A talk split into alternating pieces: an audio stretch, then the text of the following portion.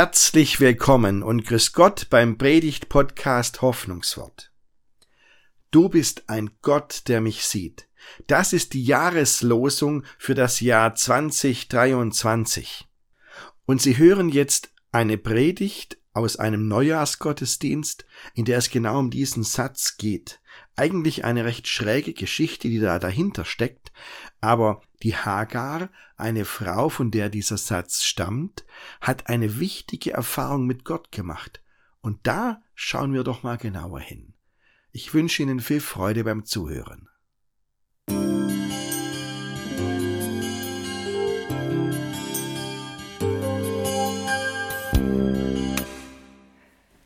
Neues Jahr, neue Jahreslosung, liebe Gemeinde. In diesem Jahr 2023 heißt die Jahreslosung, du bist ein Gott, der mich sieht. Ein Satz aus einer ganz bestimmten biblischen Geschichte, gesprochen von Hagar, der Magd von Abraham und Sarah. Und das ist schon eine Sensation. Die erste Jahreslosung überhaupt aus dem Mund einer Frau. Die erste Jahreslosung, die eine biblische Frauengestalt gesprochen hat, das gab es noch nie bei den Jahreslosungen. Aber jetzt, Hagar sagt, du bist ein Gott, der mich sieht. Eine ganz bestimmte Geschichte, Sie haben sie gerade in der Schriftlesung gehört, diese Geschichte aus dem ersten Mosebuch, Kapitel 16. Lassen wir die nochmal vor unserem geistigen Auge vorüberziehen. Also, Situation, Abraham und Sarah, denen hat Gott zwar versprochen, ihr werdet trotz eures hohen Alters noch Nachwuchs bekommen, aber inzwischen waren sie etliche Jahre älter geworden, aber immer noch kein Nachwuchs da.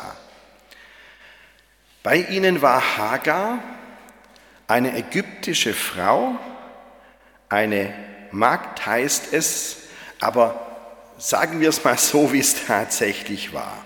Also Hagar war keine Magd.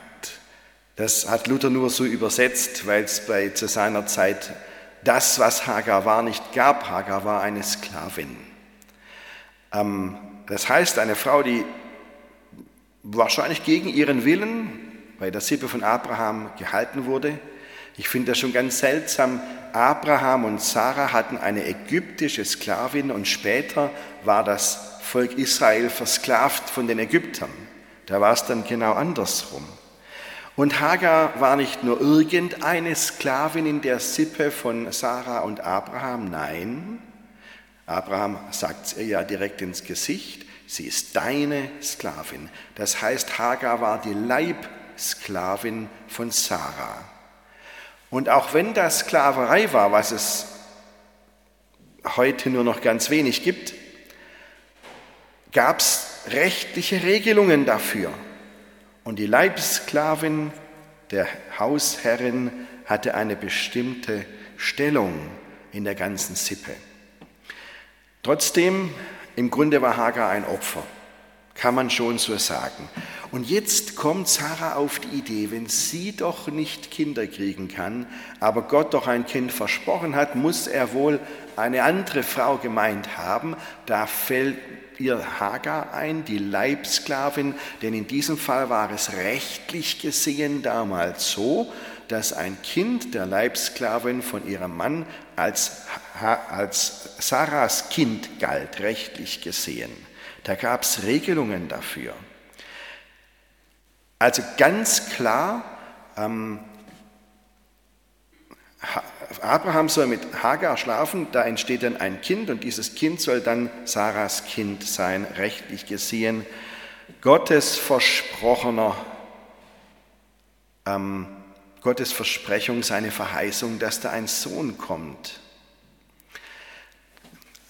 Heute denken wir über das ganz anders als damals. Heute sagen wir, das ist ja sexuelle Ausbeutung. Das ist ja Missbrauch, ganz klar, keine Diskussion. Ähm, da gibt es ganz viele Leute, die sich da auskennen, die da viel darüber sagen. Das will ich heute gar nicht machen. Ähm, wie gesagt, da gibt es Leute, die sich besser auskennen. Damals jedenfalls war es das nicht. Sie müssen überlegen, wann haben Abraham und Sarah gelebt? In der Bronzezeit des Nahen Ostens, also vor 3800 Jahren. Da gab es andere Ansichten und damals war das keine, galt das nicht als Ausbeutung oder Missbrauch. Aber wie gesagt, das ist gar nicht mein Thema heute. Ähm, ich möchte vielmehr zu dem Satz kommen, den Hagar gesagt hat. Die wird also nun schwanger und jetzt ändert sie ihr Verhalten. Sie hat Nachwuchs und ihre Herrin kriegt das nicht hin und jetzt wird Hagar überheblich der Sarah gegenüber und lässt sie schon spüren, was sie nicht drauf hat, die alte Frau. Also Hagar, die Opfer gewesen ist, wird Täterin. Und Sarah schlägt zurück, indem sie Hagar schikaniert, wo es nur geht. Und da haut Hagar ab. Sie flieht, schwanger wie sie ist, in die Wüste. Und eigentlich ist das ein Befreiungsschlag. Sie hat sich selbst befreit aus der Sklaverei, würde man heute sagen. Und man redet an dieser Stelle von einer Empowerment-Geschichte, also einer Geschichte, in der sich Frauen selbst die Macht nehmen, die ihnen zusteht. Und so arg war Sarah, glaube ich, gar nicht danach. Denn jetzt war sie in der Wüste, allein und verlassen, keine Idee, kein Plan, was da werden sollte, wo sie überhaupt hin sollte. Nichts. Und genau in dieser Situation greift Gott ein. Der Engel des Herrn kommt. Wenn Sie im Alten Testament eine Geschichte lesen, in der vom Engel des Herrn die Rede ist, dann schauen Sie mal genau hin. Erstens, nirgendwo, mit keinem einzigen Wort wird beschrieben, wie der aussah. Zweitens, in der Geschichte wechselt es immer hin und her, sodass man gar nicht weiß, redet jetzt der Engel des Herrn oder redet Gott selbst? Ist da der Engel des Herrn oder ist da Gott? Kann man kaum auseinanderhalten, ist absichtlich so geschrieben. Und jetzt heißt es, das finde ich eines der schönsten Worte in dieser Geschichte, der Engel des Herrn findet Hagar in der Wüste bei einer Wasserquelle. Und er stellt der Hagar nun Fragen. Wo kommst du her und wo willst du hin? Und wissen Sie was? Das sind die ganz großen philosophischen Fragen der Menschheit. Wo kommen wir her und wo wollen wir eigentlich hin? Da kann man ja ein ganzes Jahr drüber nachdenken und versuchen, Antworten zu finden. Und der Engel stellt diese ganz großen Lebensfragen der Hagar, die völlig am Boden zerstört ist. Und was sagt Hagar? Auf die erste Frage fällt ihr noch eine Antwort ein. Ich bin von Sarah, meiner Herrin, geflohen. Wir wissen alle, da war viel mehr, als dass sie nur abgehauen ist. Da war ja eine ganz komplizierte Situation vorher. Sagt sie alles nicht. Und auf die zweite Frage, wo willst du hin, da fällt Hagar nichts ein. Sie gibt keine Antwort. Sie sagt nichts dazu. Hagar ist mit diesen Fragen des Engels völlig überfordert. Und dann bringt der Engel den Hammer und sagt, geh zurück zu Sarah und ordne dich unter. Luther hat übersetzt, demütige dich unter sie. Meine Güte, das ist das allerletzte, was, Hagar erwartet hat und was sie erhofft hat von einem Engel. Ist das die Botschaft eines Engels? Geh zurück aber der Engel redet ja noch weiter. Und er sagt, er verspricht der Hagar, du bist schwanger, du wirst einen Sohn gebären, den sollst du Ismael nennen. Aus dem wird einmal ein großes Volk. Und dann rückt er noch mit einigen Details raus über dieses Kind, der als der ein Mann sein wird wie ein Wildesel. Also viel Spaß bei der Kindererziehung. Und jetzt wissen Sie, wenn man das so liest aus dem Mosebuch, dann denkt man, Moment, Das letzte Mal, als ich das gehört habe, dass der Engel des Herrn zu einer Frau sagt, du bist schwanger und wirst ein Kind gebären und das soll so und so heißen und da wird, hat eine ganz bestimmte Geschichte mit Gott, das war Maria aus dem Neuen Testament. Und so spricht Gott hier mit der Hagar genau gleich. Das ist sowas von ungewöhnlich. Hagar ist die einzige Frau im Alten Testament, zu der der Engel des Herrn so redet, in dieser Situation.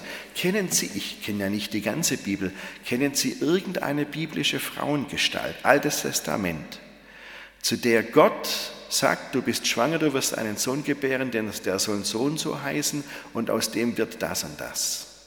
Also mir fällt niemand ein. Da gibt es eine vage Prophezeiung über den Immanuel, aber wir wissen nichts über die Frau, zu der das gesagt ist.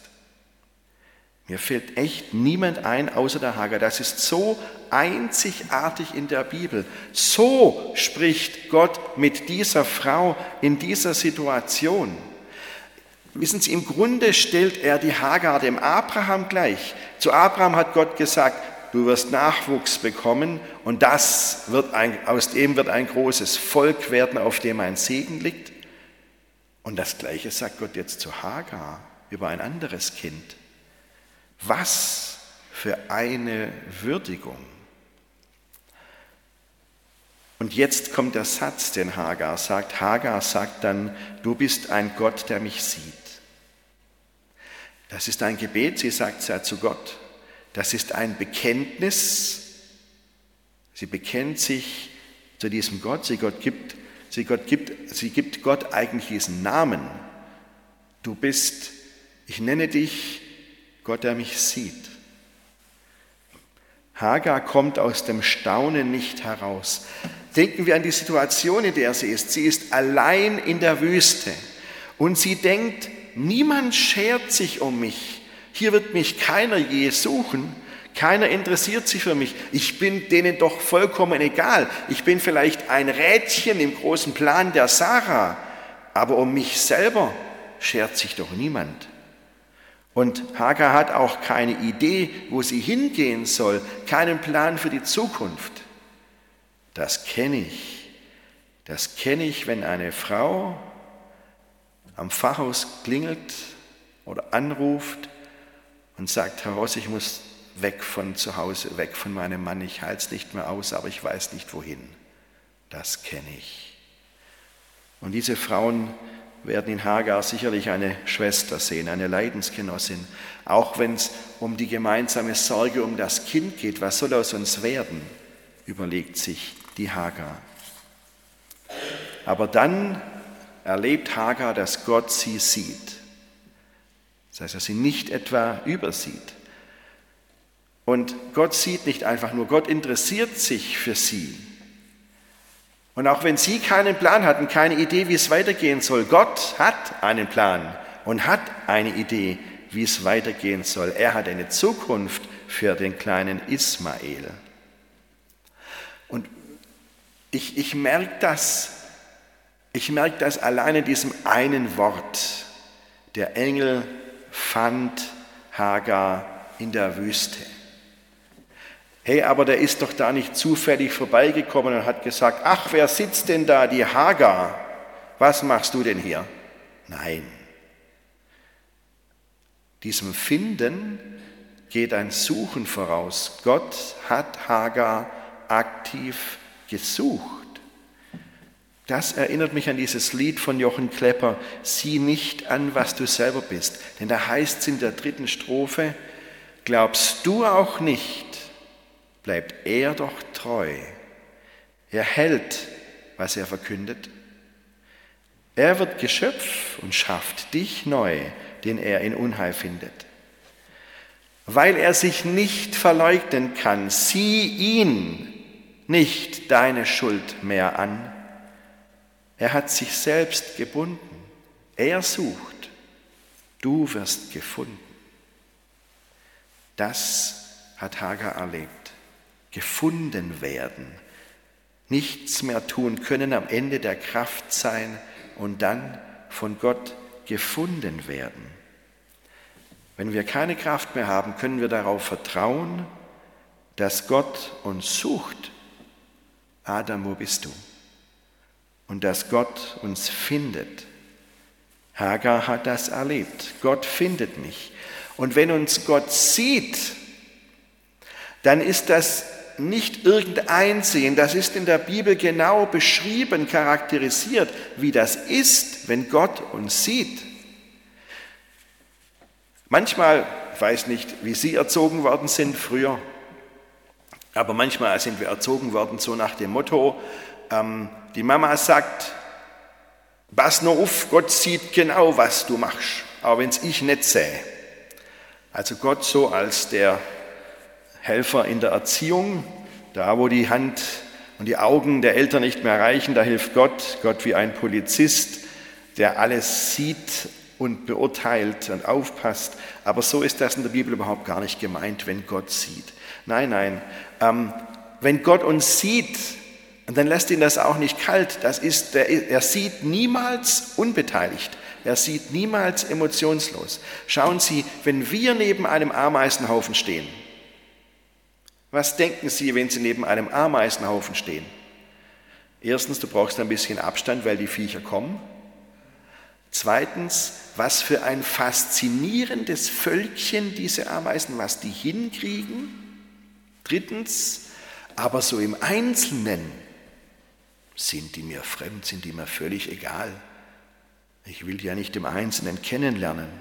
So reagieren wir, wenn, wir vor einem Ameisenhaufen stehen. Aber Gott reagiert anders, wenn er vor uns Haufen steht. Gott übersieht uns nicht. Gott sagt nicht, ach du, ach Entschuldigung, ist mir total rausgegangen, ich hatte meinen Kopf woanders, sorry, ich habe dich nicht gesehen. So reagiert Gott nicht.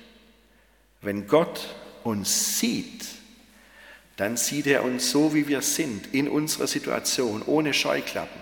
Und wenn man mal jetzt in der Bibel schaut, das Wort sehen, wenn es bei Gott steht, mit welchem Wort das immer zusammensteht, dann ist das meistens die Kombination sehen und Elend. Gott sieht mich in meinem Elend. Da gibt es ganz viele Beispiele. Die Lea zum Beispiel, die ähm, mit ihrer Schwester Rachel und ähm, dem gemeinsamen Mann Ärger hatte und sich zurückgesetzt fühlte, hat dann am Schluss doch gesagt, der Herr hat mein Elend angesehen. Gleiche Worte, die Hagar hier verwendet. Gott sieht unsere Lage so, wie sie ist. Da können wir nichts beschönigen, da brauchen wir aber auch nichts zu beschönigen. Und was Gott sieht und nicht, lässt ihn niemals kalt, aber es schreckt ihn auch nicht ab. Gott sagt nicht, oh, wenn ich mir das genauer anschaue, da will ich mich gar nicht einmischen, da halte ich mich raus, das ist mir zu heiß. Gott sagt, ich sehe dich und nichts wird mich davon abhalten, dir zu helfen. So, und was ist jetzt die Hilfe hier im Fall von Hagar?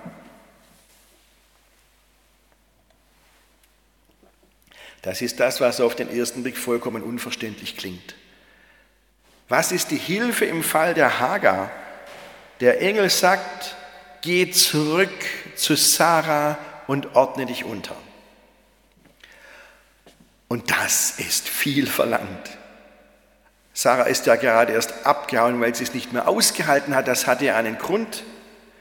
Sie hat sich selbst befreit und jetzt sagt der Engel, geh zurück und ordne dich wieder unter. Geh in diese alte Ordnung, geh in diese Sklaverei zurück.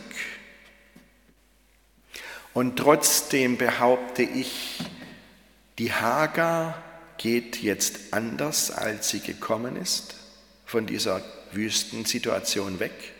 Und zweitens, auch die Situation ist anders, als sie gewesen ist.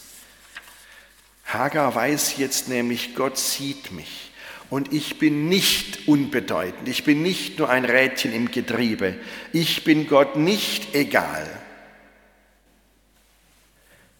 Ich habe eine Zukunft und mein Kind hat auch eine Zukunft und Gott sorgt für uns. Ich weiß zwar nicht, wo es hingeht, habe keine Idee, wie das weitergehen könnte, aber Gott hat einen Plan.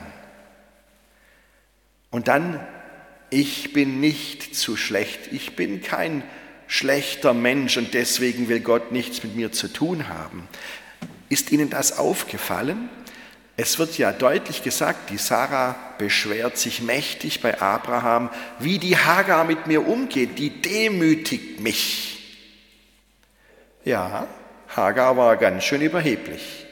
Aber hier, als der Engel sie in der Wüste trifft und findet, kein Wort des Tadels, nichts, keine einzige Bemerkung so in die Richtung, Hagar, das war aber nicht nett, wie du mit Sarah umgegangen bist. Gar nichts. Es geht Gott nicht darum, wie gut oder schlecht die Hagar war oder ist.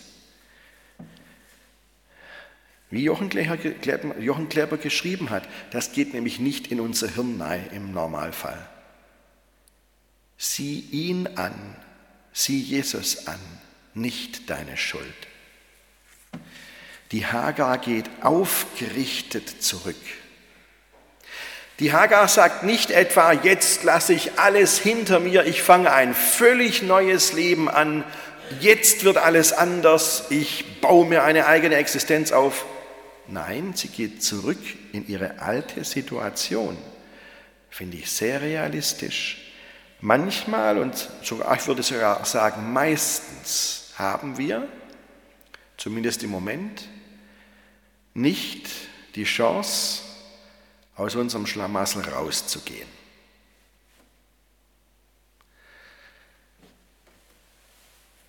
Aber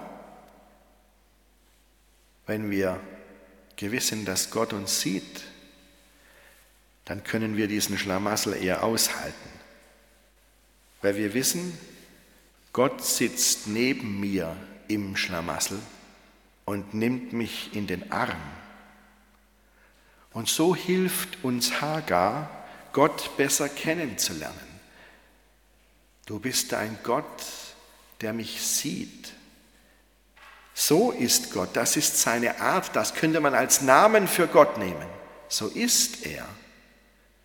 Und das, diese Gewissheit, diese Erkenntnis hat das Zeug, uns an jedem einzelnen Tag in diesem neuen Jahr zu helfen. Du bist ein Gott, der mich sieht. Amen.